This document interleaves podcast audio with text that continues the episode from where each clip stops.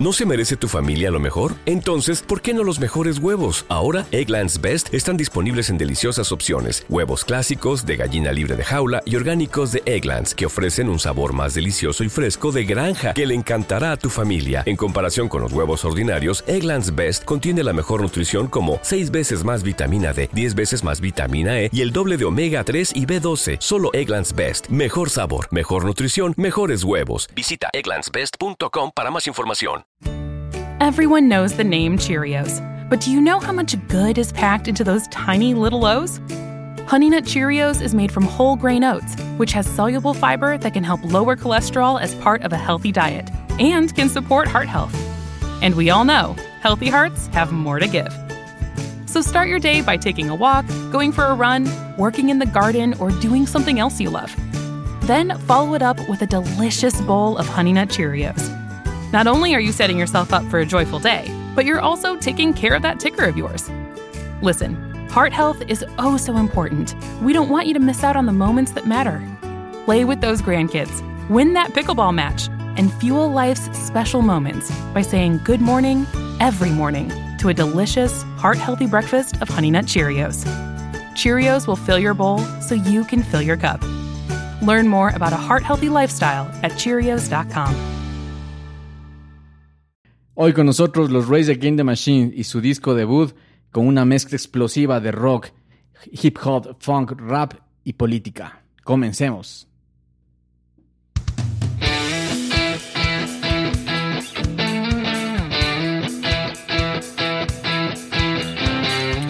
El CD Room, un programa tras la música rock.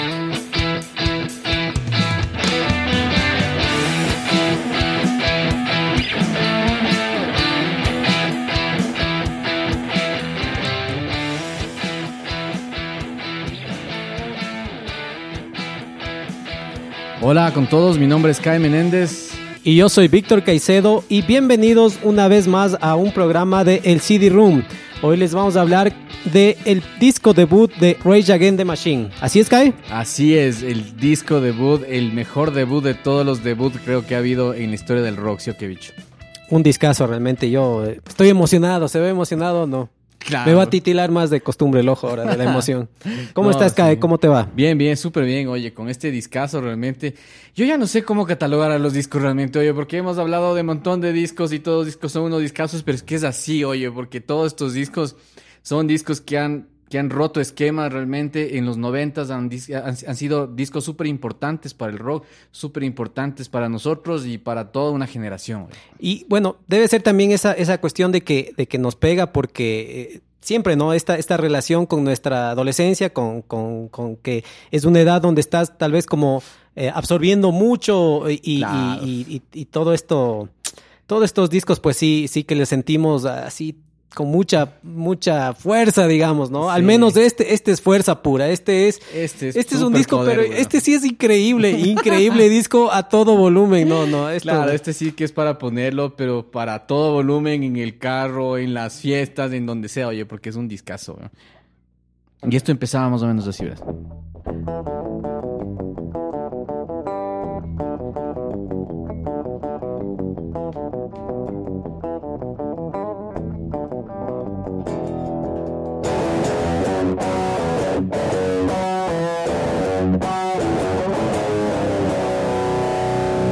Así empezaba este discazazazazazazazaz. Y desde ahí ya tenemos señales de la gran guitarra de Tom Morello. ¿Quiénes eran eh, Rage Against the Machine? Race Against the Machines, eh, los miembros son Zack de la Rocha, Tom Morello, Tim Comenfort y Brad Wilt. Así es, eh, al momento de la grabación del disco Zack de la Rocha, ¿Cuántos años tenían, oye? Porque ya estamos 22 acostumbrados. años, 22 Perfecto. años, eh, Ah, caramba. el más joven de- del grupo. Eh, Tom Morello, 28 años, había una diferencia ahí. Tim Comerford del bajo, 24 años, y como bien dijiste, Brad Wilk en la batería de también 24 años. Sí, sí, sí, chuta. Este ¿Cachai? O sea, disco, Una, una, una diferencia bastante importante con la, con, con la, con la edad de, de Zack de la Rocha, ¿no? Sí, sí. eh, eh, vamos a comentar un poco también sobre Tom Morello, que antes de grabar este disco ya estaba colgando la toalla. Ya estaba diciendo, esto no es para mí. Ya vamos a topar ese detalle. Sí, Tal vez sí. esto tiene que ver con que él tenía, claro, un poco más de años ya de estar intentando. No estaban dándose las cosas, pero cuando se juntaron los miembros de The Rage Against the Machine, Explotó. exactamente. Explotó realmente. Este Como álbum sabemos decir, le sonó la flauta a Tom Uh, Morello. a estos, a estos manes les sonó ¿qué fue? la orquesta. Porque sí, realmente este, este, e- este disco también vino a romper muchos esquemas de lo que se estaba haciendo en ese momento. Lo que era el rock, eh, este, lo que hacía el funk, lo que hacía el rap, el hip hop. Mezclan todo esto y resulta algo tan increíble como los Rage Against the Machines, ¿no? Iba a entrar con los detalles del disco, pero antes de nada, eh, una vez más contamos con el disco físicamente aquí. Aquí lo tengo en mis manos. Eh, vamos a hablar un poco sobre la portada. Quiero agradecer a nuestro amigo José Luis Gando, que Pepe. nos prestó. Pepe Eh, nos mandó desde Ambato. Nosotros estamos en Quito, aquí en Ecuador. Y nos mandó por Ecuador correo- para el mundo. nos mandó por correo el disco, nos prestó. Muchas gracias, José Luis. Eh, José Luis es un amigo muy, muy querido eh, de la infancia. Él fue el primer amigo que tuve cuando entré al colegio y por ende fue con el primero que tuvimos un grupo, ¿no? Con el que primero hicimos, hicimos música. eh, un, un gran amigo, José No, Luis. sí, sí, súper, súper. Super pana y Súper eh, chévere. fanático también del rock, como ven, tiene el disco. Eh, yo creo que debe tener bastantes años de este disco porque me dijo, ten cuidado con la tapa. Está rota, obviamente, por, el- por el uso, está rota. Yo la- por la tapa. No le he cambiado porque tiene los de stickers, ¿no? Tiene unos de stickers de aquí que dice el Parental Advisory Explicit Lyrics Mm. y algunos que dice sobre, eh, sobre las canciones que vienen. Que esto, e- esto era común, no sé si a ti te pasaba que em, tenías el disco, por alguna razón, un- una caja son bastante delicadas, ¿no? Por alguna razón se rompía. se rompía las Se rompían la- la- las- las de las- partes laterales Exacto. y ya no, y ya se quedaba zafado y eh, tocaba un poco reemplazar. Entonces Sí. era ir tal vez a los discos de la mamá, De del mamá, papá, eso donde está el grupo iba. Nietzsche, venga para acá la tapa, o donde mi hermana a ver el disco de Laura Pausini, venga acá la tapa y, Y se- y sin se que se dé cuenta se quedaba ahí la rota. Y claro, en este caso eh, José Luis me dijo, tenle cuidado porque, claro, no solo es que está la tapa, ¿no? Sino que Ah, tiene la también los adhesivos, lo tiene la, tapa original. Entonces este no hay como hacer esos canjes famosos que, que solíamos hacer eh, de más jóvenes, ¿no? Ah, qué chévere. Buenazo. Entonces eso, eso, muchas gracias una vez más, José Luis, por el disco. Y bueno, voy a ponerlo en el, en el reproductor y escuchamos un poco de fondo eh, y vamos conversando sobre el disco, sobre el año, la fecha en que se lanzó este disco. Un poquito de la publicación de este disco fue el 3 de noviembre de 1992. La, la- la grabación se hizo entre mayo y abril y mayo de 1992. En género lo ponen algunos géneros, ¿no? Rap metal, metal alternativo, funk metal. La discográfica Epic Record y el productor fue Gareth Richardson y los Race Against the Machines, por supuesto. Ga- Gart, algo así, ¿no? Ga- Le-. Ah, sí, se le no da apodo porque eh, tiene un, tiene un tartamudeo, digamos, Ah, ¿no? sí, sí. Eh, He Guard, el- He Guard, alguna Sí, vez sí, algo así tiene. el- Pero este también es un productor súper bueno, ¿no? Es un productor este, de, eh, canadiense, eh, ingeniero musical, hijo del productor eh, Jack Richardson, que también grabó algunos grupos importantes en la época de los 60, 70. Eh, Richardson también ha, ha participado con los, con los eh, Red Hot Chili Peppers, Nickelback, Monty Crew, produjo para, para los Rage Against the Machine, Mudvayne, los Melvins, algunas bandas importantes. Sí, sí, él desde que estuvo pequeño ya estuvo metido en, en los estudios de grabación y todo, como bien dijiste, por su papá, que también fue un técnico, un perdón, un ingeniero de sonido eh, de respeto en Canadá. Entonces, escuchamos ahí un poco, ¿no? Por supuesto. Ya. Eh, bien dijiste, el 3 de noviembre de 1992. em, y en este momento estaba eh, en auge el grunge, ¿no? Claro. Pero me parece que eh, para nada Rage Against the Machine eh, tuvieron alguna influencia del grunge, ¿no? No, no, no, para nada. Estos, estos, estos panas andaban con otras cosas, ¿no? Incluso, incluso, este, Zack de la Rocha venía tocando en otros grupos de punk un poquito más, más fuertes también. Eh, y bueno, y Tom Morello, otras cosas completamente distintas, ¿no? Zack de la Rocha luego también empezó un poquito con el, con el hip hop, con el rap, y ahí es cuando hacen algo súper chévere, ¿no?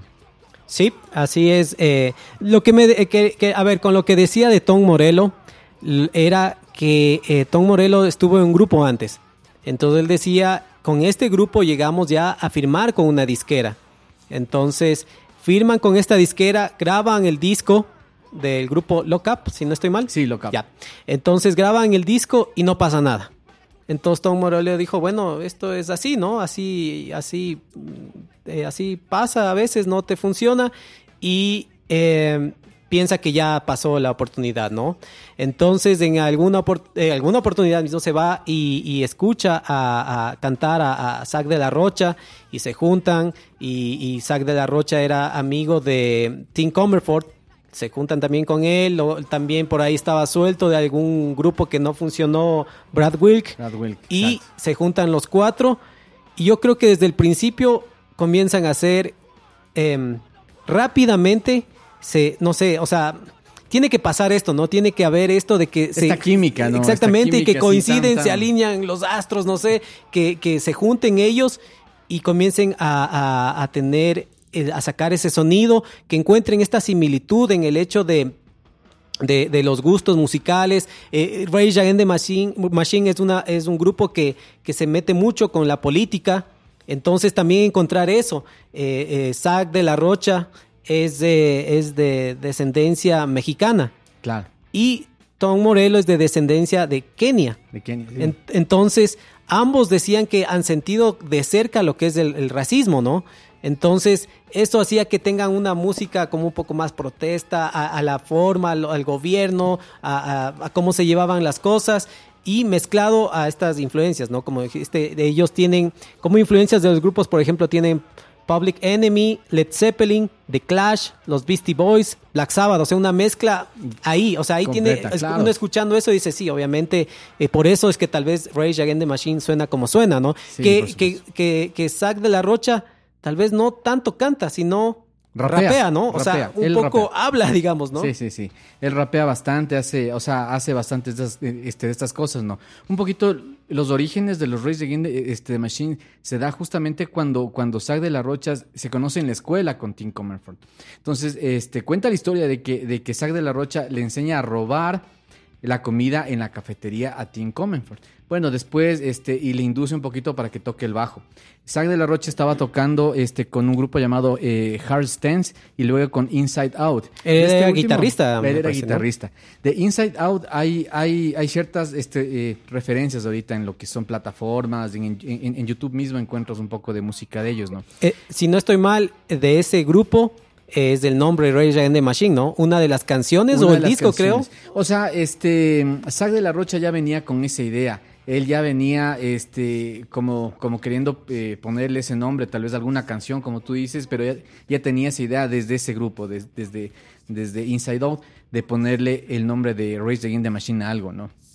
Eh, Tom Morello, paralelamente, él, él- él- él vivía en, en Illinois, tocaba la guitarra y aquí formó una banda que se llama el- eh, Electric Sheep, eh, en conjunto con Adam John, que es Adam Jones, que es el guitarrista de Tool, pero ahí tocaba el bajo él. Entonces, bueno, se separan ellos.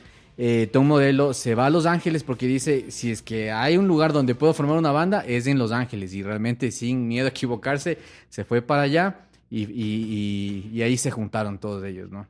Sí, entonces em, yo decía que rápidamente, porque esto más o menos estaba pasando en el 91, ¿no es cierto? Que, se, que, se, que la banda se juntó, que comenzaron a trabajar, 90, 91 más o menos que comenzaron en esto. Claro. Porque en diciembre de 1991 hay un video, no sé si has visto en YouTube, que se supone es la, la primera presentación en público de Ah, Rage Against the. Machine. Sí, Digo sí, se supone porque eso dice el encabezado de- del video, ¿no? Entonces, no sé si se refiere a la primera documentada o en efecto a la, primera, primera vez que tocaron en- en- en para público, digamos, ¿no? Y si tú ves... Claro, se les ve bastante jóvenes, ¿no? Claro. Vamos a decir que Zack de la Rocha estaría alrededor de los 20, 21 años, digamos, Sí, eh, sí, puede eh, ser. en ese video. Se les ve bastante jóvenes y el video parece esos videos típicos que uno podía tener cuando tocaba en una kermés, en un colegio, en alguna, algún programa del colegio. Está la cámara un poco lateral, está el escenario, está la gente mientras están tocando, está caminando, está haciendo algo. Mm, sí, como o que no no están como, bola, sí. claro, como que está eso de, de fondo, ¿no? Pero cuando tú escuchas eso, yo les, les, les recomiendo que vean, busquen Rage Against the Machine, eh, primera presentación en, en vivo, van a ver y van a escuchar, y yo ya escucho ahí el grupo Against the Machine, súper sólido. Eh, Exacto, abren sí. el, abren Es este, cierto. este video con Killing in the Name, que era instrumental, todavía no tenían unas letras, que tampoco es que es mucho, ¿no? Killing, in- Killing in the Name creo que tiene ocho líneas de letras, ¿no? Pero bueno, en esta presentación salen sin, sin, sin, arrancan con Killing in the Name y tocan con algunas canciones que ya fueron en el disco. Y eso digo, y es una, o sea, es una potencia.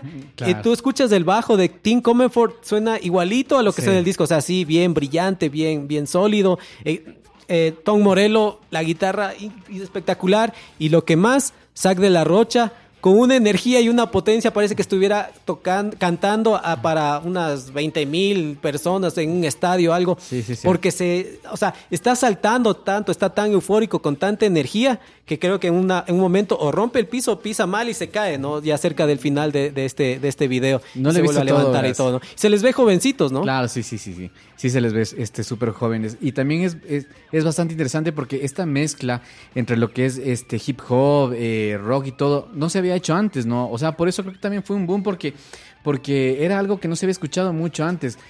Este, como tú dices, eh, venía un poco de Public Enemy, Cypress Hill, este, un poquito los Red Hot Chili Peppers venían como queriendo hacer alguna cosa así. Recuerdo que hay una canción de Room DMC con Aerosmith, eh, la que es Walt This Way. Sí. Esa canción como que ya tenía Ajá. alguna cosa media parecida, ¿no? Y de ahí ya vinieron estos panditas y ve, le reventaron. O sea, digamos, había algunas, algunas cosas parecidas. Public Enemy mismo hizo algo, algo ya medio... eh, Pero no con la guitarra, no con la guitarra. O sea, era, era mucho más hip hopero, mucho más rapero Public Enemy. Yo estaba escuchando incluso un disco de ellos de los 90 y, o sea, nada que ver con... con, con, con, con Pero, pero digamos que tal vez eh, el, ma- el mayor mérito de Rage Against the Machine, y suele pasar con estos grupos, es que logran que esto se vuelva como más masivo, más comercial. O sea, es lo que dicen, le sacó a la superficie, digamos, a este, a este movimiento. Porque ellos dijeron, nosotros no, no lo preparamos como para que funcionara o como, como preparando un producto, ¿no? Sino que mezclamos lo que nos gustaba, el rock, el funk, el, eh, el- el- el hip hop, eh, el, rap, y con esta eh, conciencia política, digamos,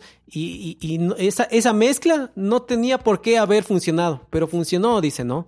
O sea, salió eh, el grupo y, y- y pegó, y pegó durísimo. Claro, sí, sí, sí, por supuesto. Y eh, bueno, este Tom Morello también cuenta de que su educación política, o sea, ellos tienen muchas influencias de eso, ¿no? Este, este tanto Zac de la Rocha como Tom Morello tienen, tienen mucha influencia de eso. Él cuenta que eh, uno de sus inicios en la política era, bueno, en la política y en estos temas un poco más sociales, ¿no? Eh, cuando él era pequeño, estaba en el jardín, él iba a una escuela y una, y una niña siempre le decía insultos racistas, entonces todos los días era la misma cosa, o sea, el típico, el típico que le estaban ahí dando, dando duro en la escuela, ¿no? Y resulta que la, ¿cómo se llama? Este, un día va donde la mamá y le cuenta, y la mamá le empieza a dar consejos y todo, y al siguiente día eh, ya va Tom Morello con otra actitud y hasta creo que le pegó un puñetazo a la, a la enana y ahí le dejó y ahí empezó él ya como que a formarse un poquito así. La mamá de Tom Morello también es una persona eh, súper educada también, este, parece que ha sido profesora de literatura, de inglés en algunos países incluso, y ella incluso en 1987 funda, funda un, un, movimiento que se llama este, Parent for Rock and Rap, que es una, una organización contra la censura de la música en los 90. Y esto se forma este, un poquito contraponiendo a Parent Music Resource Center, que es PMRC, que este de aquí fue un comité que se creó en 1985 por las esposas de algunos políticos de los Estados Unidos, justamente para censurar, porque, porque decían que en el rock y en el rap había mucha, mucha violencia, este, que traía mucho a las drogas y cosas así. Y bueno, ahora que mencionas con respecto a esto de, censurar, eh, hay que saber que, que todo el catálogo, o sea, toda la música de Rage Against the Machine en el 2001 fue censurada, digamos. Esto se debió a que a raíz de los atentados del, del 11 de septiembre del 2001, de las Torres Gemelas en Nueva York, eh, el memorándum, eh, oh, perdón, hubo un memorándum del Clear Channel, que era el mayor propietario de, la- de, los, de las estaciones de radio, digamos, en Estados Unidos. Entonces mandaron un memorándum sugiriendo que no reproduzcan música de cier- ciertas canciones de ciertos artistas, ¿no? Mm. Te voy a nombrar algunos. Eh, por ejemplo, Highway to Hell de AC, ACDC, TNT, un poco para ir relacionando los nombres, ¿no? Yo Ya. creo que este, se dieron el trabajo un poco de ver la letra y un poco también los títulos que decían los nombres, ¿no? Pero esto fue después del, del 2001, o sea, Sí, después de sí, los yo, yo quería, yo Ah, quería ya, ya, ligar ya. con lo que tú decías de esto de la censura, ¿no? Claro. De, de- porque eh, en, este, en ese punto, eh, Rage Against the Machine fue censurado todo su catálogo. Ya tenían sacados tres discos, si no estoy mal, Mm. para ese entonces. Por ejemplo, The End de los Doors, eh, Learn to Fly de Foo Fighters, Ya. Rocket Man de Elton John, no necesariamente rock, ¿no? Starway to Heaven de Led Zeppelin, Seek and Destroy de Metallica, Chuta. Aeroplane de los Red Hot Chili Peppers, eh, Last Kiss de Frank Wilson and the Cavaliers. Entonces, Ya, o sea, un montón de Exactamente, entonces claro, supongo que agarraron el disco de Rage Against the Machine primero viendo viendo la portada de- del Claro. disco, ¿no? Dijeron, Entonces, todo no, esto eh, se va. ve todo, o sea, estamos eh, pensando un poco eh, lo que sentía la gente cuando pasó el, el atentado del 11 de septiembre, Claro. ¿no? Claro, ves, dices Killing in the Name, Bomb Track, eh, Bullet in the Head. claro. Entonces, no, no, censuremos mejor todo el disco, ¿no? Sí, sí, y sí. me acuerdo porque, eh, claro, em, me acuerdo que el rector del colegio en el que estábamos, posiblemente tal, tal vez todavía, to- todavía no estabas, entró algún momento, ¿no? ¿Qué es esto de lo que están escuchando los ahora los chicos de esta música y que, que, que el rock, que ni sé cómo? Y, y- y ahí dijo, ¿qué es esto de esta, esta canción Killing in the Name? Decía él, ¿no? O sea, el título, saben lo que quiere decir, saben lo que significa. Y teníamos ahí un compañero que era un poco más adelantado en lo que era el, el- el inglés y la música. Eh, y él dijo, no, es que esta, este, este tema se trata sobre esta cuestión política y todo. O sea, él Ah, dio una explicación, sabía. claro, él ya sabía. Él, eh, por eso yo era un adelantado. Él, él debería estar haciendo este programa. Entonces, em, le, le dijo, no, pero es que entonces, claro, había estas cuestiones de que supongo escuchaban y veías el título Killing in the Name, el, el- el título tal vez de estrella, eh, de, de- no solo de este disco, sino de Rage Against the Machine. Es el que, por ejemplo, en plataformas como Spotify tiene creo que más que el doble que el resto de canciones en reproducciones, ¿no? Entonces este, Claro. este es el tema que inclusive todo el mundo conoce porque ponían en todas las fiestas, ¿no? Claro, el momento sí, sí, sí, rockero de la fiesta, del mosh, del desenfreno, Junto, todo. junto con lo que hablábamos en el, y como es en el capítulo de los dos Sprint de, de- del Command and Play, venía también el Killing in the Name. Y por la famosa frase, que te saco la chucha. O sea, este, este, este tema era el clímax, el éxtasis del, del, del rock, de la fiesta, digamos, la parte más rockera para después volver a bajar, Claro. ¿no? Oye, pero es interesante lo que, este, lo que cuentas del tema de la censura, ¿no? Y, y eso ya fue en el 2001, ¿no? Justamente este, este grupo, esta, este comité de Parent Music Resource Center, ellos, ellos desde 1985 ya estaban publicando, publicaron ellos una lista de 15 canciones que las denominaron las 15 asquerosas. Y había música de ACDC, Prince, Judas Priest, Mondel Crew, Madonna, Def Leppard, Black Sabbath. O sea, montón de grupos que ellos ya estaban diciendo, ve, esta música es asquerosa y, y- y tanta cosa. Entonces, producto de esto es que la mamá de Tom Morello funda esta otro comité como para darle la contra de los de los padres este a favor de la del, del rock y del rap, ¿no? Entonces, Ahí viene también un poquito de las ideas políticas y todo, so- este, socialistas y todo que tenía Tom Morello. Producto incluso de esto, en agosto de 1985, 19 discográficas acuerdan poner estas, estas etiquetas del parente, eh, Parental Advisor y tanta cosa. Ajá, eh, la que está aquí en el disco, ¿no? Que es un, es un adhesivo. Claro que eh, lo que especifica es que le- en las letras hay algo de contenido, contenido eh, violento, claro, así. sexual. eh, Pero ha sido por malas estas palabras, señor- pero ha sido por estas señoras, loco, por estas señoras del, del, del, del Parent Music este, Resource Center. Ellas son las que hacen poner todas estas cosas. Y por eso es lo que viene. Y realmente, bueno, no creo que tampoco sea mucho tema de estudios ni nada, pero, pero es lógico que cuando te ponen estas cosas, les hicieron vender muchísimo más a, lo- a- a- a los discos. Los, los discos que tenían estas etiquetas eran, eran mucho más vendidos que otros, ¿no? Claro, es como, eh, como te dicen de niño, ¿no? No hagas eso y tú Y hacías eso O sea, hacer. todo el efecto contrario, es como que te diría, no pienses en un elefante blanco y ahorita estás imaginando un elefante blanco. Exactamente. ¿No es cierto? Oye, es súper chévere que te- eh, eh, también sobre esto que en 1993 eh, en un concierto en Lola Palusa los los Against the, the Machine salen desnudos, completamente desnudos, tapados con una cinta a la boca y cada uno con las iniciales del Parent Music Resort eh, Center, PMRC. Yuchos, pasaron más de 14 minutos los manes parados frente al, al- al escenario, o sea, en señal de protesta. bro. O sea, tenía eso Rage Against the Machine, ¿no? También Claro. me parece que fue en Saturday Night Live que les invitaron y que eh, pusieron las banderas de Estados Unidos al revés cuando empezaron a tocar la primera canción y ya la segunda ya no les dejaron tocar. Porque ellos estaban poniendo ahí en protesta por algún candidato que estaba también en el programa invitado. Entonces, en- en- em, por esa forma de protestar, pues hicieron eso y lo que hicieron es como ya censurarles. Ya no les dejaron continuar con su presentación. Claro, es que sí, bueno, ellos tenían mucha, mucho de este tema político, muchísimo. Este Zack de la Rocha mismo tenía muchas influencias de estos. Eh, eh, es un tipo muy, muy, muy, que es liberal puede ser. Él estuvo inclinado con el movimiento este, social latinoamericano, incluso este, con el Ejército Zapatista de Liberación Nacional, que se levantó en armas en 1994. Ahí los Reyes de the Machine como que se tomaron un descanso. Isaac de la Rocha fue a acompañar al movimiento. Incluso dicen que él hace incluso temas de financiamiento y todo eso al, al- al Ejército Zapatista de México.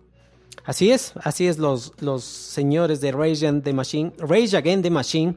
Y, eh, perdón, quiero hacer una corrección. Dije que en diciembre del 91 hicieron esta presentación. Y no, fue en octubre del 91 que, que sale esta presentación que la pueden encontrar e- en YouTube. Lo que pasó en diciembre del 91, que yo estaba confundido, es que grabaron un demo para ya entrar un poco a lo que fue el disco, ¿no? Que, eh, que se llamaba American Composite, se llamaba así eh, eh, el grupo. Ah, Sí, o sea, en vez de Rage Against the Machines. Sí, Esto fue grabado en diciembre de 1991. Entonces ahí estaban las canciones, seguramente la gran mayoría de lo que ustedes pueden oír en este video que les digo de, del YouTube. Entonces, de ahí es que en el siguiente año entran ya a grabar el disco, ¿no? El disco que todos conocemos. Eh, ex- excluyen algunas canciones de ese demo. Este demo igual lo pueden encontrar. Es más, está en la versión, en, el, en la versión de aniversario de, de, eh, de Rage Ah, Against the Machine. Está también en el, en el internet, en las plataformas digitales. Está esta, esta nueva versión y ahí dice las del demo, las canciones del demo, ¿no? Entonces, lo que es interesante también es que la canción Bullet in the Head es la versión de esta de, de- de este demo, es la que suena en el disco. Esta canción eh, la mantuvieron porque Brad Wilks decía, la tocamos en el, en el estudio ya cuando entraron a grabar, a grabar el disco y no estaba funcionando, o sea, no, no, no, no quedaba como queríamos, así que nos escuchamos la del demo, nos gustó esa y esa se quedó. Para poderle unirle a que suene igual con la, con la que, con el resto del material que grabaron, eh, pues eso ya fue la mano de, de- de- del Del técnico productor. de mezcla, ¿no? Ah. ¿Qué podríamos decir que, eh, de paso? ¿Quién fue el técnico de mezcla? Pues Andy Wallace. Andy que, Wallace, que era el mismo que hizo el Nevermind, entre muchos otros trabajos, ¿no? Te me acuerdo que te mencioné Cuando, cuando, cuando que estaban Nevermind, ajá. Es que- Andy el que Wallace, había ¿no? hecho el tema de las mezclas. Oye, entonces con razón, fue- o sea, pucha, con razón salió un discazazazazo. Sí, sí, es, eh, eh, coincidencialmente la mezcla y la masterización, bueno, Andy Wallace en la mezcla y Bob Ludwig en la masterización. Pensaba que iba a decir Botchvik. No. Entonces, y eh, fue grabado en Sound City, que Ah, fue claro, el mismo estudio el mismo que estudio donde conversamos, que fue que que se grabó Nevermind Y algunos y que discos se grabó algunos discos más, eh, exactamente. Oye, este álbum realmente sí, o sea, ya para entrar un poquito en, en temas de- del álbum como tal, sí marca un precedente, pero tenaz, ¿no? Para, para, para bandas que ya a finales de los 90 empezaron a hacer eh, y empezaron a asomar en esta onda del, del new metal, como Korn, Deftones, Limp Bizkit, los mismos Linkin Park. Ya, o sea, se, se sentó como que un precedente bastante importante con este disco. Debe ser, ¿no? Debe, debe de haber eh, todos estos grupos sentido el impacto de, de esta música y de ahí fue naciendo todo el, el new metal, ¿no? Claro, exactamente, sí, sí. Ya, a ver, ¿qué, qué pasó con el disco? Como dijimos, grabaron en Sound City. Eh, lo que deciden es Garth Richardson, Richardson eh, lo escogen como productor, entra al estudio de grabación. Él decía que inclusive cuando entraron al estudio de grabación todavía no estaba firmado el contrato. Entonces, lo que hace él es, bueno, en el estudio te dicen, bueno, paguen, ¿no? Para empezar a trabajar. Entonces, eh, Garth Richardson dice, ok, con mi tarjeta cogí y pasé 20 mil dólares, pagué yo primero. y era un poco esa confianza en lo que él ya escuchó. Dice, cuando yo escuché, me, me- me quedé, o sea, eh, como Claro. tartamudeo, o sea, me quedé loco de, de- de- de- de lo que escucharles tocar. Entonces dice, este, esta confianza, digamos, de, no hay problema, hasta que salga lo del contrato, yo paso, Paso mi tarjeta, tarjeta. digamos, ¿no? Dice que es algo que alguna vez hizo también mi papá en el disco de, de alguien, eh, sin que mi mamá se entere, hipotecó la casa para algún proyecto, ¿no? que Y le fue bien. Y le fue bien, digamos, y el hijo, Salman dijo arrecho, yo también. como papá, dijo yo también. Claro, que sufra la tarjeta, hijo. Ahí fue.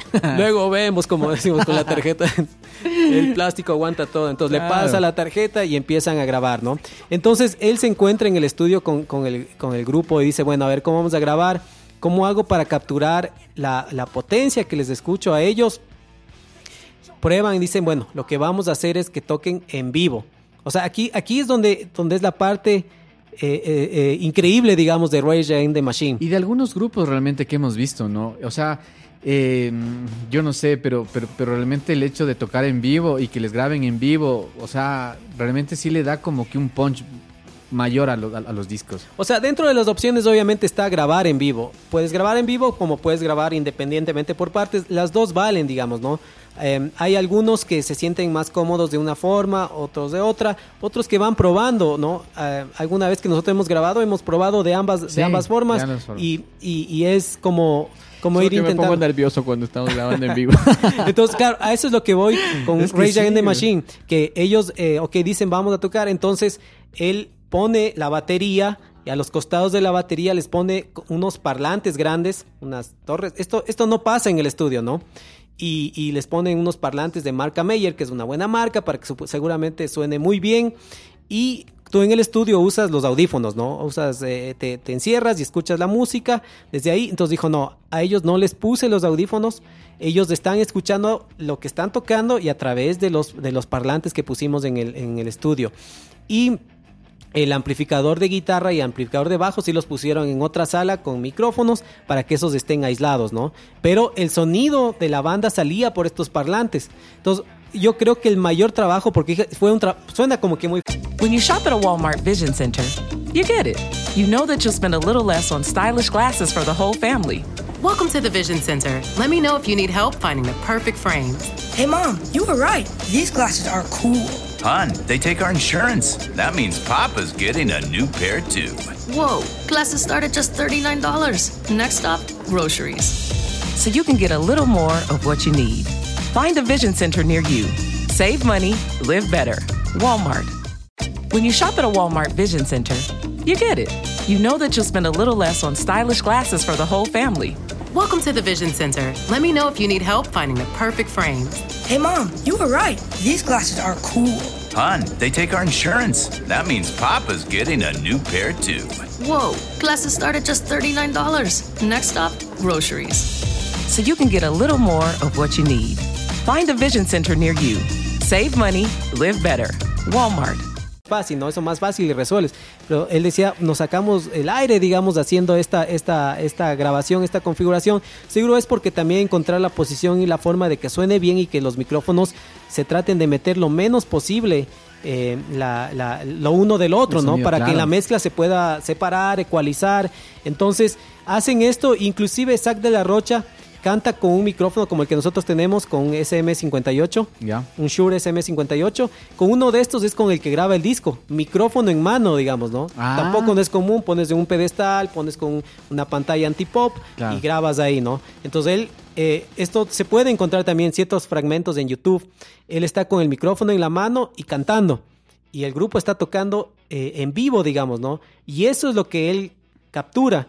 Eso digo, eso es lo, lo increíble porque es, eso es totalmente en vivo. Es más, ellos dicen, em, no estaba con mucho funcionando las cosas, bien. Lo que hacen es terminan invitando inclusive amigos Claro. que estén ahí en el estudio, eh, obviamente todos callados, todos en silencio, pero ellos como, como haciendo una presentación, ¿no? Están con los parlantes, están con el público y tocando, digamos, ¿no? Entonces así es como grabaron el disco que... Eso, eso digo, eso es, eh, es, es increíble, digamos, Uno a veces ¿no? cuando ha estado grabando sabe lo que tú decías, se pone uno nervioso, Claro, espera, re- pues. o sea, eh, pero Espera, ellos espera, lo- graban- no quiere decir que lo graban a primera toma, seguro hicieron algunas tomas, pero está grabado el disco en vivo. Capturando, capturando esa potencia que ellos tenían en vivo, ¿no? Como tú lo dices en esa primera presentación, que asumimos que era la primera presentación de la banda, pero realmente se le ve súper sólido, o sea, para ser una banda recién creada, que, te- que, que tenían tal vez que un año tocando ellos, ¿no? Así es, O ajá. tal vez menos de un año, y con unas cancionzotas de estas y haciendo todo lo que hace Tom Morello en la guitarra, o sea, es increíble, güey. Eh, de hecho, en Sell for Nothing, en esta canción, Tom Morello obviamente en la toma en vivo graba el solo y le dice, no me gustó el solo que grabé. O sea, la toma está buena, digamos, pero no me gustó el solo. Entonces quiero regrabar. Entonces ya se puso un poco a sufrir, ¿no? El- el- dice, bueno, intentemos, ¿no? Entonces dice, Tom Morello lo hizo tan bien, o sea, lo hizo casi encima, que, cua- que grabó el- él el solo aparte. Esto sí lo hizo en un overdub, digamos. Eh, eh, después de que ya estuvo grabada la base, grabó el solo. Y dice, si es que uno escucha con detenimiento, Se escucha el se otro escucha el otro solo, pero se escucha Ah. como si fuera un efecto, digamos, ¿no? Como, como una como sala, digamos, ¿no? Entonces, eh, eso era el disco, digamos, era sencillo. Eh, Zack de la Rocha, digamos, un poco sí. Es, una, es un estudio increíble, ¿no? Eso ya lo habíamos conversado también en el Nevermind, Claro. un estudio increíble con Una una, consola acústica y increíble. una la sala. consola increíble Y también, que- o sea. Claro que lo que es es un poco las reverberaciones de los efectos como naturales del, cuarto y ciertas cosas, eh, de la Rocha redobló las voces, ¿no? Para que, para, en vez de poner efectos, sino que grabar así las voces, ¿no? Pero hay estos detalles, ¿no?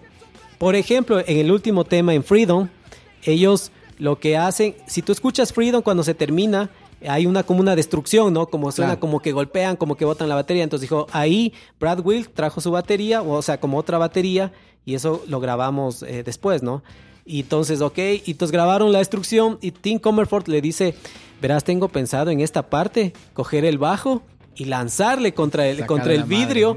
Eh, hay, hay un vidrio grande que separa el, el- el cuarto de donde está el técnico y donde Claro. están los músicos. El control room se llama. Exacto. Entonces verás, voy a coger el bajo y le voy a lanzar contra el vidrio. Entonces el otro, el otro, no, ¿estás seguro? Le dice, no, sabes, Oye, loco, ese, ese estoy- vidrio cuesta 5 mil dólares. Ay, ay, bueno, mejor no le dice, ¿no? O sea, pero es eso, ¿no? Es esa, esa energía que tenían ellos al rato de estar en, en el estudio. Sí, sí, sí, oye, pero qué bestia increíble las cosas que, que pasan realmente en el estudio, ¿no? Otra de las cosas súper, súper importantes también de este disco es la portada, va. La portada de este álbum es, es algo que cuando tú, o sea, por lo menos cuando yo la vi primero, pensé que era tal vez un tipo de efecto o alguna cosa así, ¿no?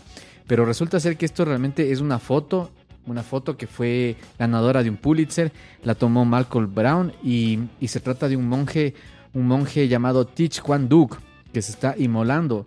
eh, en- en- en- es- esto realmente fue en protesta por temas de por temas de cómo se le estaba tratando a los a los a los budistas de Sí, había una persecución por parte del gobierno. ajá. Sí, exactamente. Entonces él, él tomó, este, bueno, ya habían hecho algunas protestas y alguna cosa. Incluso a los budistas se los, se, los conocía en ese tiempo como bonzos. Y, y- y- luego de que Kwan Duk hace esto, eh, le siguen algunos, algunos budistas más, por lo menos unos cinco más, empiezan a inmolarse de esa forma. Y, quedó este término de, de morir a lo bonzo, es decir, morir quemado. Eh, claro, o sea, bueno, no es que, que pasó ese mismo día, sino que fue Ah, claro, un efecto que, que se produció después de, de- de esta inmolación de que dices tú, que esta era una práctica que sí lo habían hecho antes los budistas, Sí, pero, pero que había pasado ya un buen tiempo Exacto. y todo esto fue en contra del régimen eh, que estaba actual, ¿no? Ese momento y Sí, que al final era- ese mismo año terminó con la intervención Con de Estados de Unidos Estado. y con el de asesinato de, del- un golpe de estado que lo hicieron los mismos los mismos este comandantes del ejército en ese en ese país en Vietnam del Sur y, y termina matándolo a este presidente no él él tenía como que muchos temas este católicos en una población de Vietnam cuando entre el 80 y el 90% era budista entonces le- eh, empiezan a hacer como una persecución a los budistas y ellos empiezan a reclamar y cómo se llama y termina inmolándose eh, este monje, ¿no? Algo importante de esto también es que cuando él muere, dicen que, que se quemó todo menos el corazón. Bueno, este hay la historia de eso, ¿no? De que, de que se quemó todo menos el corazón de él y el corazón lo atesoran en una cajita y todo lo tienen bien guardadito ahí como, como señal de todo lo que pasó en esos, en esos tiempos ahí en Vietnam. Así es, es, es, es claro en la, en la foto de la portada, como tú dices, claro, se lo ve al monje que está eh, ardiendo eh, en fuego.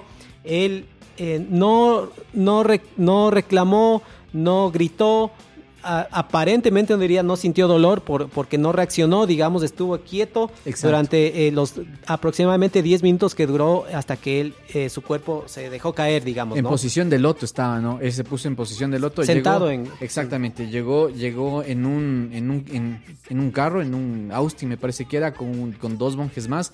Se sentó en la calle, en, en, en, en una calle de Saigón el 11 de junio de 1963. Le echaron la gasolina y ahí le prendieron. Dicen que uno de los portavoces de los, de los, de los budistas había ya informado a la prensa que algo importante iba a pasar ese día, pero no le tomaron mucha, mucha, mucha importancia porque ya venían con, con- con- muchas protestas de ellos, ¿no? Y solo este fotógrafo pasó por ahí, se fue allá y le, to- y le sacó esa, esa foto que, chuta, sí es bastante cruda, oye. Sí, sí, es, es una, una foto fuerte que en su momento el mismo presidente John F. Kennedy quedó impactado, digamos, ¿no? Claro, Por- sí, por, sí. eh, sí, fue algo que obviamente dio la vuelta al mundo en todos los, los periódicos de- del- del mundo y sí, sí causó revuelo esta fotografía y así ellos, eh, Rage Against the Machine, la escogieron, la pusieron como portada, ¿no?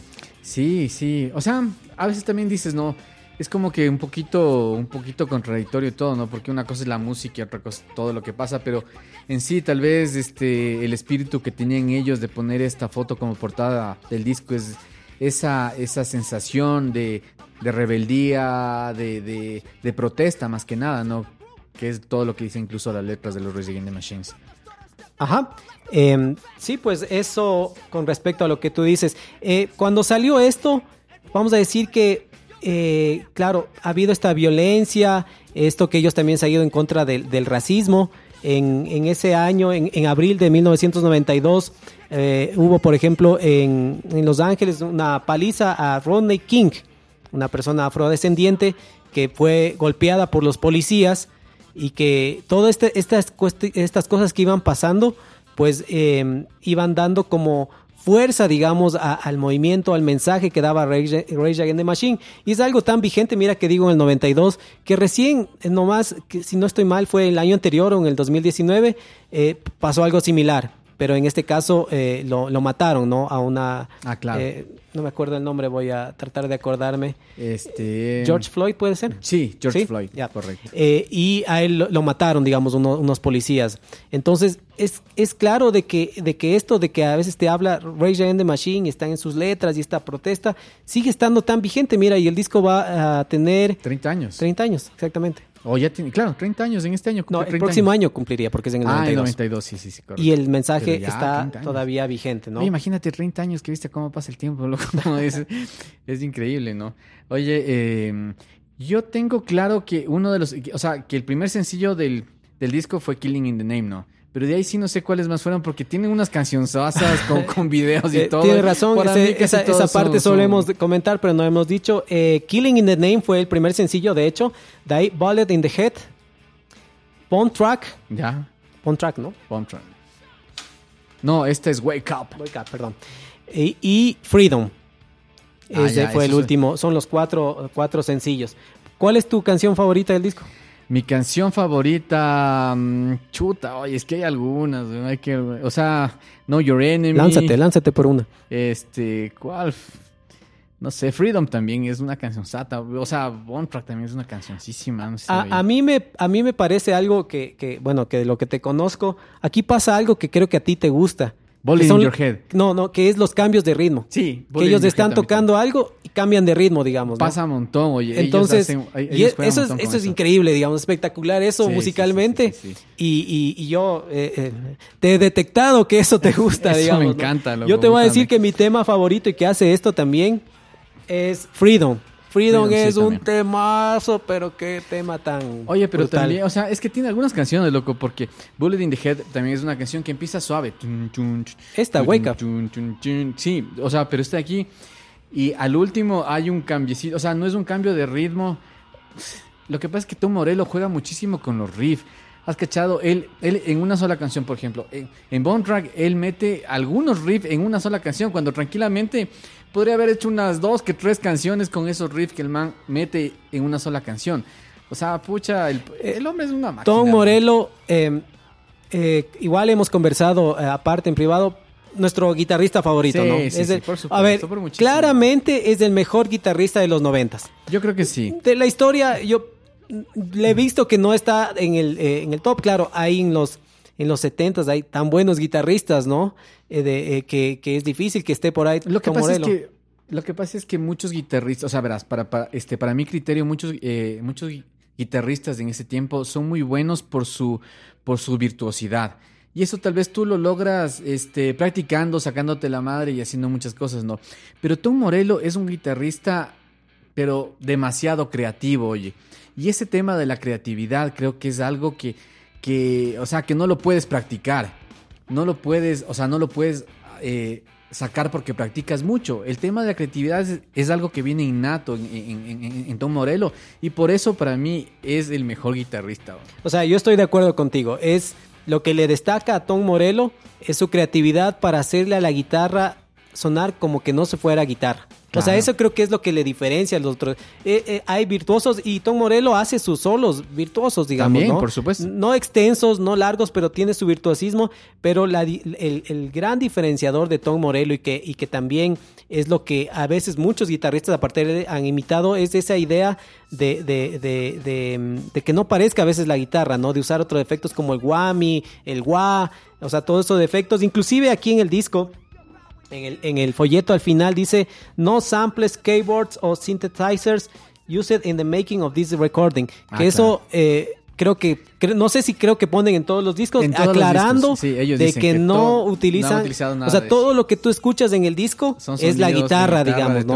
Sí, es la guitarra de Tom Morello, aquí no hay teclados, no hay sintetizador. Obviamente tiene un proceso, digamos, de eh, el- el- la guitarra, pero es por medio de una guitarra, digamos, ¿no? Claro.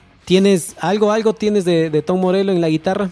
Chuta, oye, o sea, verás, más o menos como para, como para, como para indicar qué es lo que, con qué es lo que juega mucho Tom Morelos con el tema del, del, del, del whammy, ¿no? Por ejemplo, este, este sería el solo de Killing, eh, este in the name sin nada. es-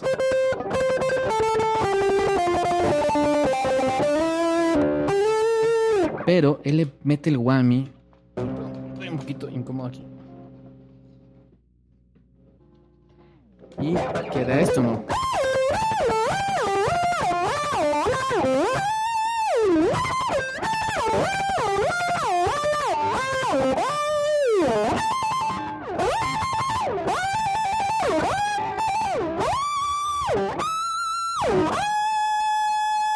¿Cacha? O sea, suena completamente distinto lo que hace Sin el, sin el, sin el proceso, efecto y con ¿no? el efecto. O sea, es chuta, es, es realmente súper chévere todo lo que hace el man con la, este, con la guitarra. bro. Sí, o sea, Tom Morello es increíble. Eh, en general, todo el grupo, para que suene así de sólido, así de firmes, digamos, en la grabación en vivo, porque aquí no hubo metrónomo, no hubo nada, están tocando libremente.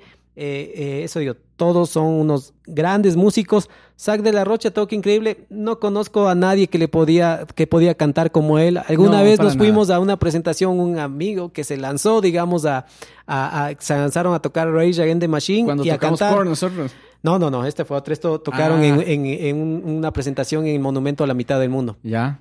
Fu- eh, fuimos a verlo, obviamente, van a tocar Against the Machine, vamos a ver. Claro, no, es- no es fácil, no, no, no es fácil tocar, eh, cantar, perdón, como, como de la Rocha. Sí, sí, para nada. Y, y eso, eh, pues Tom Morello, eh, un tremendo guitarrista. O sea, Sí, oye. de eh, los- no sé, después de eso, bueno, ha habido otros guitarristas, ¿no? Pero esto es del guitarrista una especie en extinción, tal vez. o sea, yo realmente no he visto, no he visto hasta ahorita en, en- en- en ningún guitarrista todas las cosas que ha hecho Tom Morello con la guitarra. Y, y- y tú puedes pensar, bueno, tal vez fue en el primer disco, no, pero el man tiene algunos discos y no solo con, con Rage in the Machine, en su proyecto en solitario también como, como, como Tom Morello, tiene unas canciones también chéverazas. En una el man ya está cantando, no sé si es que, si es que has escuchado. Sí, sí, Tom Morello solito, hay una canción, no me acuerdo cómo se llama, pero es buenísima, oye, que toca con Slash. Es vacancísima esa canción. No, no escuché. Incluso también este con Audio Slave también hizo unas cosas súper chéveres. O sea, le dio. Él, él le da una, un, un toque súper especial a la música. Digo, tal vez eh, el guitarrista está en, en extinción porque, mm, porque, claro, tocar la guitarra es algo que demanda mucho tiempo, mucha dedicación, Claro, mucho esfuerzo.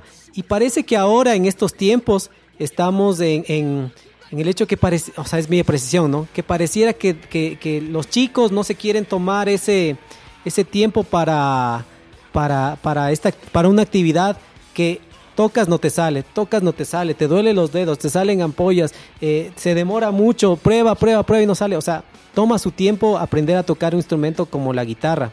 Claro. Sí, sí. Afinar todo ese trabajo, digamos, ¿no? En el piano, por último, estás tocando y comienza ya a sonar algo.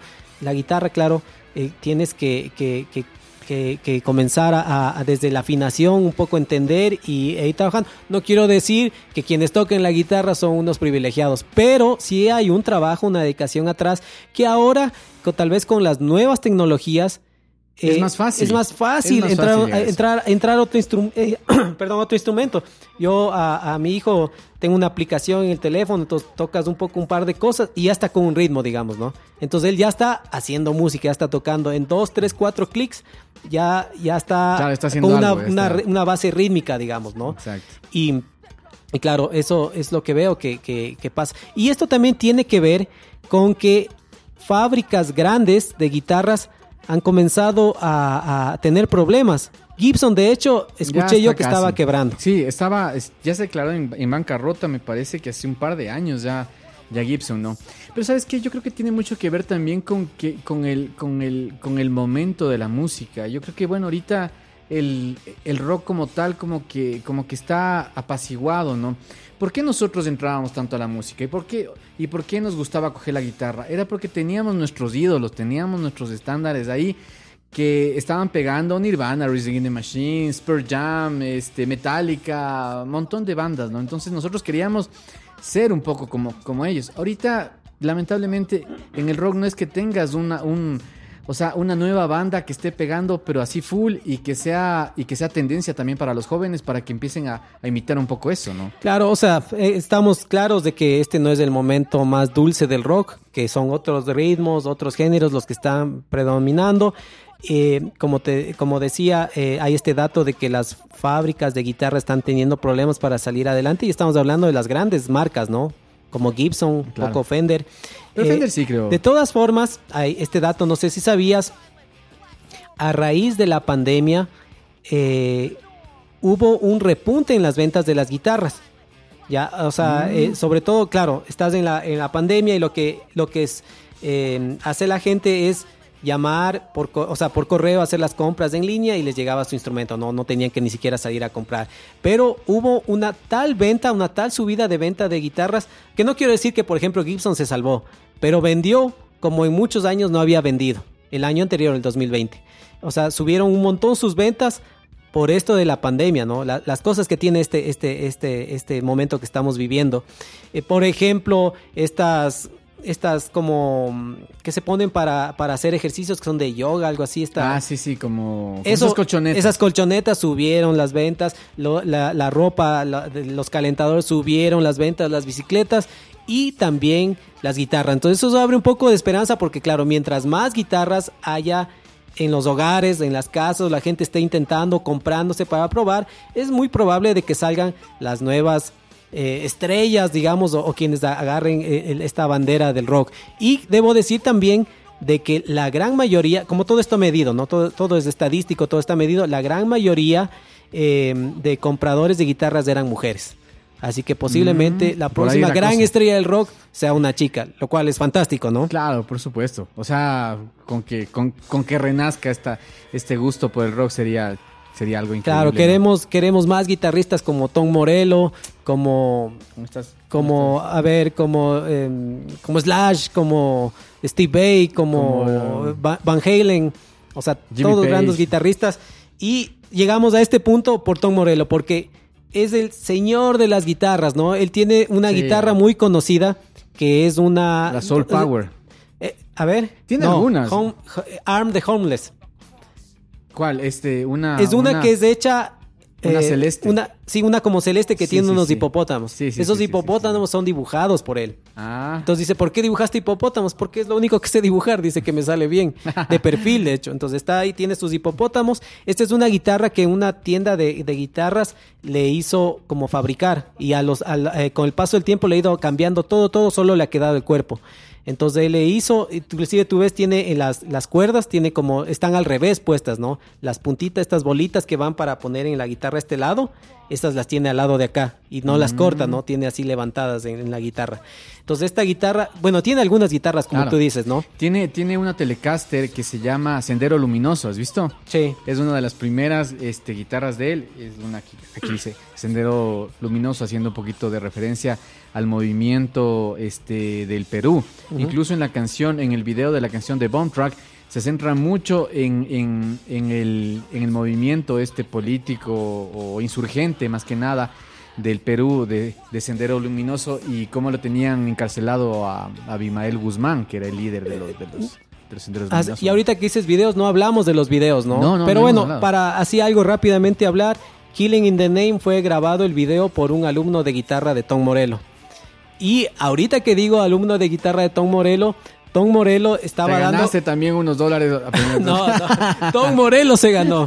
Tom Morello eh, estaba dando clases de guitarra y le estaba enseñando a algún alumno el, el- sobre el drop D, esto de bajar la cuerda de mi Sí, a re, que es, esto lo usa Rage Against the Machine en todas las canciones. Sí, en casi todas las canciones, sí. Entonces, esto Y de ahí le baja riff, y comienza a tocar entonces eh, el riff de, de Killing in the Name. Entonces dice, espera, espera, espera un ratito. Entonces él andaba a cargar una grabadora de cassette, pone ahí, espera un rato, graba el riff, ya, continuemos la clase.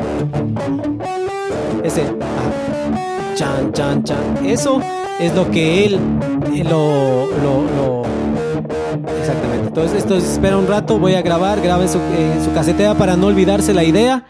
Y, y, lo, y, lo, y después lo lleva para probar en el, en el, el ensayo y termina este, este, este mega hit, el tema más grande de, del- sí, del disco. De Rage Against the Machine. No, Sí. de toda la carrera de Rage Against the ¿Ah, Machine. sí? Sí. O sea, bueno, sí, sí, sí, realmente es un, es una, es una canción que aquí en, en ¿cómo es? En, Latino- en, en- en Latinoamérica pegó bastantísimo, oye. Yo me acuerdo que, no sé si es que tú recuerdas, había un local donde, donde, donde hacían muchas fiestas que se llamaba La Cochapata, que es justo el nombre de una calle. Sí. Y ahí era así full, pues ponían esta canción, pero así ve a tope, No, oye. o sea, no, yo creo que en toda típico- fiesta, y no me qu- quisiera equivocar, pero posiblemente en toda Latinoamérica. Sí. Como somos bastante parecidos los países latinoamericanos, posiblemente tenemos- si es que eso pasaba en Ecuador, estaba pasando en otros países que te ponían el rock Exacto. y te ponían Killing in the Name. Y pasa algo súper, súper interesante, ¿no? Que nosotros, bueno, nosotros como ecuatorianos tomamos y le, y le cambiamos de letra y le pusimos, dije, te saco la chucha y tanta cosa, ¿no? Y, y muchas, y muchas variantes de eso. Pero ¿sabías que en Chile, en Chile, este, le decían la guatona tetona? ¿Ya? Entonces el charan, cha, la guatona tetona. cha, cha. Ya. Incluso hay un concierto que ellos fueron a dar, creo que era, eh, bueno, re- realmente no recuerdo el año, en Chile, y toda la gente, la guatona tetona, bueno, así. Y yo me imagino que en muchos países de Latinoamérica pasaba lo mismo, ¿no? Eh, ya, le, ya le cambiaban el sentido de la letra y le ponía su, su, su propia letra. Claro, tendremos que, que ver si es que hay alguna alguna respuesta de esto de algunos otros países y nos cuenten si es que hacían el mismo ejercicio que hacíamos en Ecuador y en Chile de, de alterar la letra y cantarla a coro en, en las en, lo- en, lo- en las fiestas, ¿no? Claro. Oye, eh, este, ¿sabías que esta canción, este, No Your Enemy, eh, no fue, no fue ningún sencillo, ¿no? Eh, y cuenta con la colaboración de, de, de Maynard, eh, Maynard James Keenan. que Pensé que te ibas a olvidar, te estaba por hacer Sí, acuerdo de tu, de tu, de tu ídolo. Sí, pues es que Tool también es una máquina. Y ya hemos visto que también ha hecho algunas colaboraciones en otros discos también. Un buen tipo entonces, ¿no? Le gusta colaborar, le gusta, gusta pasarse por el estudio, en qué les puedo ayudar, qué hay que cantar. que hay que cantar, yo les canto lo que quieran y ve, y el man entra y hay una presentación en el Paradise Festival en 1993 en, en Holanda donde, donde, donde sale el man a cantar, ¿no? Y está ahí paradito, como soldado está parado. ¿Ah, sí? Maynard James Keenan, y solo entra en su parte que le toca. ¿no? Súper chévere. Y de ahí pasa por el cheque y listo. Claro. ¿Qué otra canción también es chévere? Es eh, Wake Up. Esta canción fue parte de un de, del soundtrack de la película de Matrix. No sé si es que has visto.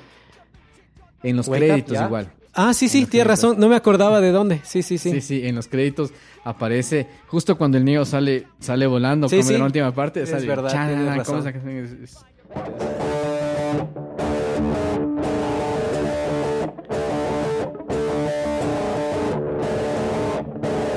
Esta canción se me hace mucho, este, eh, tengo mucha referencia de Kashmir de Led Zeppelin, ¿has escuchado? Sí, sí, sí, yo, yo pensé que, que, que, pensé que era, inclusive, si has, has visto en la, en la, en, eh, se parece un poco más, obviamente el, el, el, tema origen es el de Led Zeppelin, está bien, sí, ¿no es cierto? al que hace Pop Daddy en la banda sonora de Ah, Godzilla, pero que es es, lo un, mismo, es pues. un, es elementos del de. Led Zeppelin, pero como es un sonido más moderno, Sí. claro, esa guitarra se parece un poco más a la, a la de Rage Against the Machine. Sí, sí, pero es muy parecido el riff. O sea, me imagino que, claro, como tienen todas sus influencias, hemos visto que, que muchos artistas tienen esto, ¿no? O sea, este, vienen viendo cosas de los Beatles, Led Zeppelin, mucha música que les influyó y toman ciertos, ciertas, ciertas cosas de ahí, ¿no? Ajá. Así es, eh, creo que hemos hablado eh, algunas cosas interesantes de, de este disco. Eh, siempre la recomendación, escuchar full volumen, alto volumen, que no tengan problemas en su casa, que puedan poner la música y que puedan disfrutar de este mega banda, mega grupo. Es la banda que yo espero algún día poder ver en vivo. La número uno, ¿no? si me das, Sí, quisiera oye. escuchar esta, esta es la número uno. No ha estado ni de oye. cerca por Ecuador sí, para tocar. Eh, se suspendió, iban a estar de gira en el 2020, pero se suspendió por la pandemia. Esperemos que estén con el mismo ánimo, si es que este año o posiblemente el próximo las cosas se vuelvan a su normalidad y podamos eh, estar. Y si no, va a tocar pegarse el viaje a donde vayan a tocar eh, para poderles escuchar. Vamos, loco, ya mismo vamos, se acaba loco. la oportunidad y no van a, a- a Sí. tocar. Sac de la Rocha ya no va a gritar como grita, así que eh, hay que aprovechar, ¿no? Esperemos que apenas salga eh, Rage, Rage Against the Machine a tocar en vivo, podamos verle. Ojalá, o- ojalá, oye, porque sí, realmente sí es una de las de las bandas de las bandas más icónicas de los 90 y que, y que sí, pues, o sea, aquí trajeron full, oye. Yo esperaría que vengan acá, sí, oye, vengan acá o a Colombia por lo menos. No seas cómodo, si aquí ¿no? vamos, pues. ¿Y a ¿Ya dónde vamos quieres que venga a tocar aquí en el CD pues, Room? no, no, sí, es que chuta, sería excelente, sería increíble verlos tocar a ellos en vivo. Sí, así es. Entonces, eh, disfruten del disco, recuerden sus viejos tiempos. Eh, Killing in the Name creo que le dieron tanto que al final ya no me gustaba mucho. Ya escuchamos tantas veces esa canción que, que aunque es un temazo, pues tengo otras en el disco. Como dije, Freedom mi favorita, pero tiene todas, todas. No, no hay una, no hay una canción mala. Todas Sí, son oye. buenas de este disco eh, para, para disfrutar del rock que esperemos, como algunos optimistas piensan, que vuelva el rock con la fuerza que tenía antes. Em, eso, este programa es producido por K.E. Menéndez y Víctor Caicedo. Corre la voz a tus amigos, síguenos en las redes. Los fragmentos de música reproducidos en este programa pertenecen a Rage Against the Machine. Toda la música se incluye por el uso legítimo de derechos de autor con fines educativos. ¿Te vas a despedir con algo, Kae? Ese fondo era que me pongas mientras hablaba. Los fragmentos Mira, de música. Muy bien. Ahí me animaba mejor. Corre la voz. Búscanos como el CD Room. Eso amigos, que disfruten mucho rock. Y Topes López, adiós gente. Adiós. Hasta un próximo programa.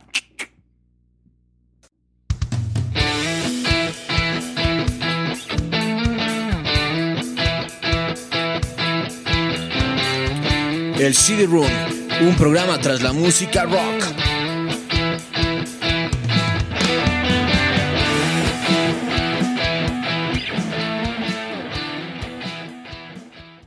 When you shop at a Walmart Vision Center, you get it. You know that you'll spend a little less on stylish glasses for the whole family. Welcome to the Vision Center. Let me know if you need help finding the perfect frames. Hey, Mom, you were right. These glasses are cool. Hun, they take our insurance. That means Papa's getting a new pair too. Whoa, glasses start at just $39. Next stop, groceries. So you can get a little more of what you need. Find a Vision Center near you. Save money, live better. Walmart. When you shop at a Walmart Vision Center, you get it. You know that you'll spend a little less on stylish glasses for the whole family. Welcome to the Vision Center. Let me know if you need help finding the perfect frames. Hey, Mom, you were right. These glasses are cool. Hun, they take our insurance. That means Papa's getting a new pair too. Whoa, glasses start at just $39. Next stop, groceries. So you can get a little more of what you need. Find a Vision Center near you. Save money, live better. Walmart.